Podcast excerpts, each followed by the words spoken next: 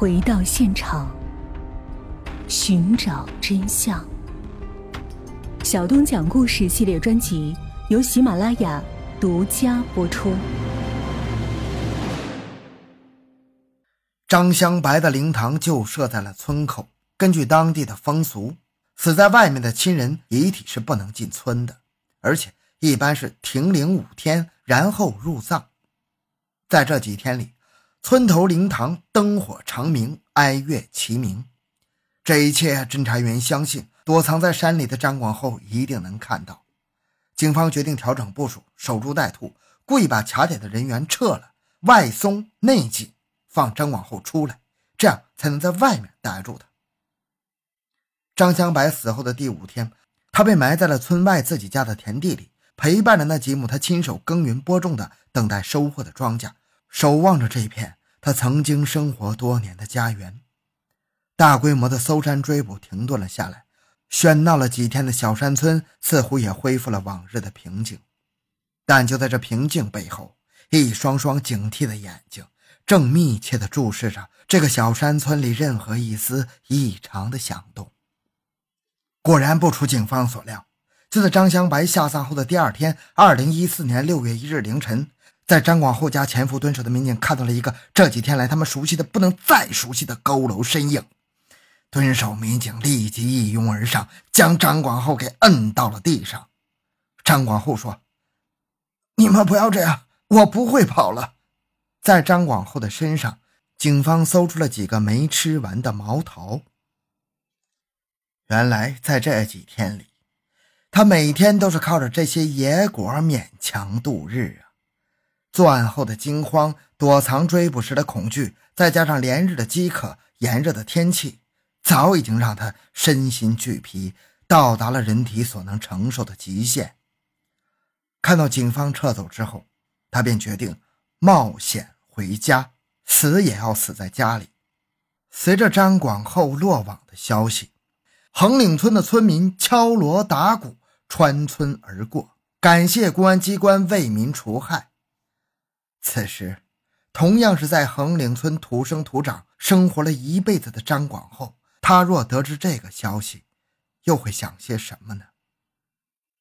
在当地村民的眼中，张广厚是一个。人见人烦的老汉，村民说他性格乖张，不务正业，爱贪小便宜，动不动就和人吵架，时不时还招惹一下妇女，这让所有人都像躲瘟神一样躲着他。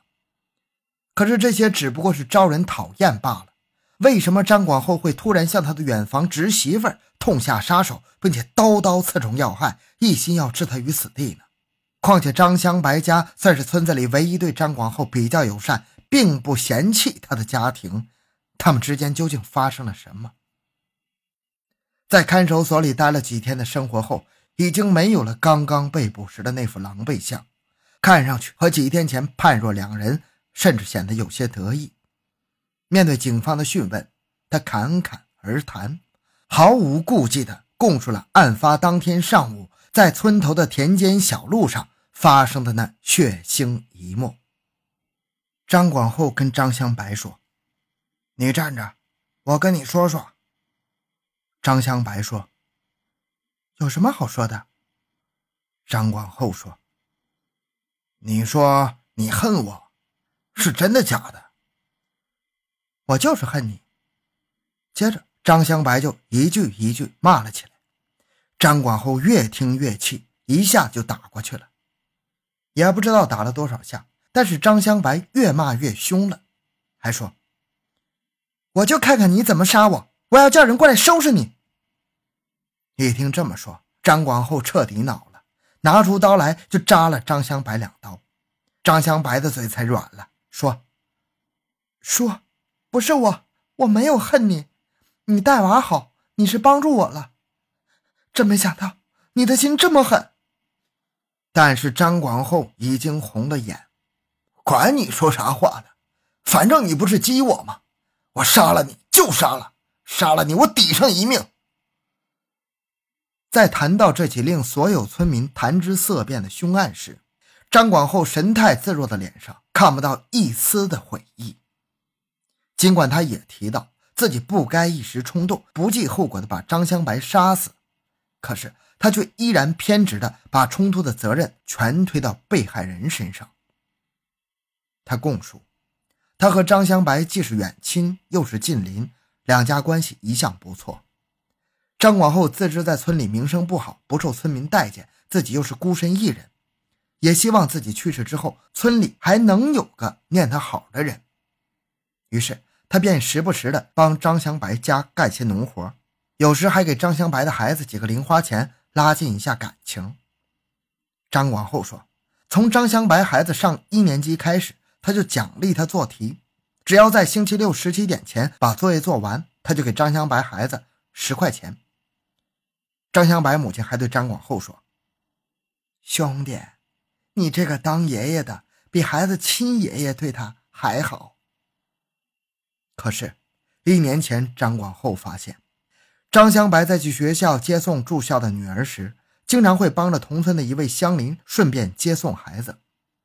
在思想保守、固执的她看来，张香白的丈夫长期在外打工，张香白的行为难免有瓜田李下之嫌，这让素来喜欢惹事的她十分看不惯，于是便常常横加干涉，双方的关系也因此迅速疏远。张广厚说，他主要是为了正义，他的意思是说不要和他们交往太密，就说了张香白两句，张香白就和他骂了起来。还要打他，张香白的行为伤了张广厚的心，所以张广厚心里就特别恼恨他。案发前一天晚上，一件小小的意外事件让张广厚火气一下子升腾起来。这天晚上，他坐在张香白自家院门前，听到院里张香白在和别人说话，嘴里带出了几个脏字敏感的他立即认为张香白是在指桑骂槐的说他。他决心教训教训张香白。张广厚说：“我这个人，就是你不说我的坏话，不惹我，我永远不开口骂你。就是这样，你要是说我的坏话，我绝对不让。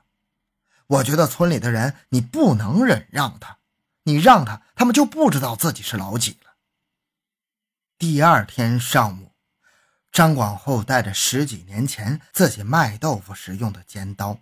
在村口的小路上拦住了正要上农田干活的张香白，惨案就这样发生了。尽管村民们都了解张广厚的恶劣脾气，尽管大家在村里都对他避之唯恐不及，但仅仅因为对方不肯听从自己的建议，仅仅因为双方发生过几次口角，就要置对方于死地，这残忍的行径还是让村民们惊讶不已。在走访调查中。警方了解到，张广厚家境贫寒，他四岁时就被送给了别人做养子。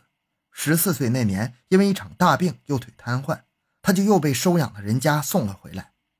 为了治疗他的腿，同时也为了弥补这些年他所失去的母爱，母亲尽心尽力地给他治疗，用了整整五年的时间，终于使他又能下地走路了。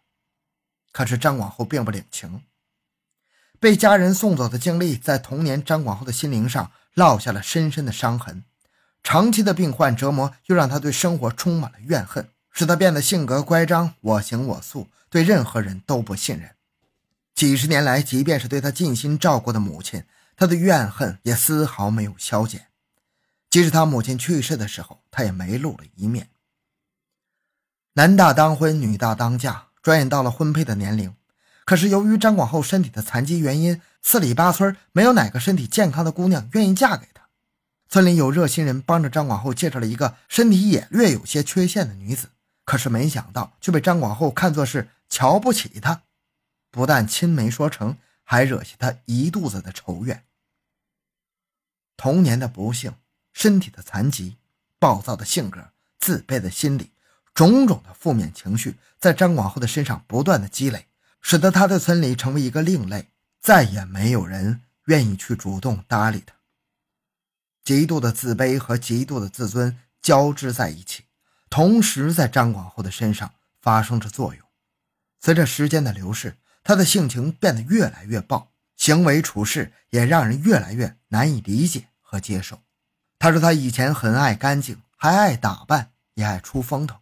以前去他家里的人相当多，所以村里有些人就议论他，说他坏话，败坏他名声，所以他就不想让他们去他家了，他就把家里弄得脏一点。他们看见我家里脏了，他们不是就不来我家里边了吗？是不是这个道理？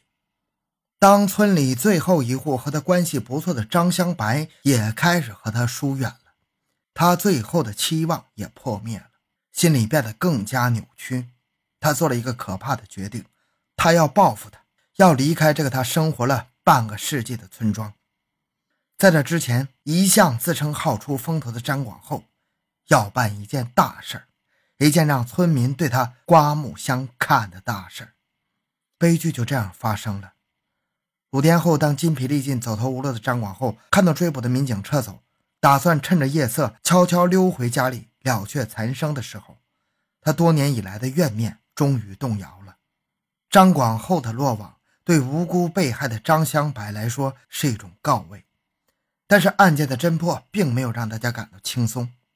母亲曾经尽心尽力地帮他治疗残疾，村民们也曾经热心地帮助他组建家庭，可是扭曲的心灵已经让他不能够正确的看待自己，也不能客观的对待他人。最终，张广厚在自暴自弃的道路上越走越远。也让自己走上了一条绝路。好了，这个案件讲完了。小东的个人微信号六五七六二六六，感谢您的收听，咱们下期再见。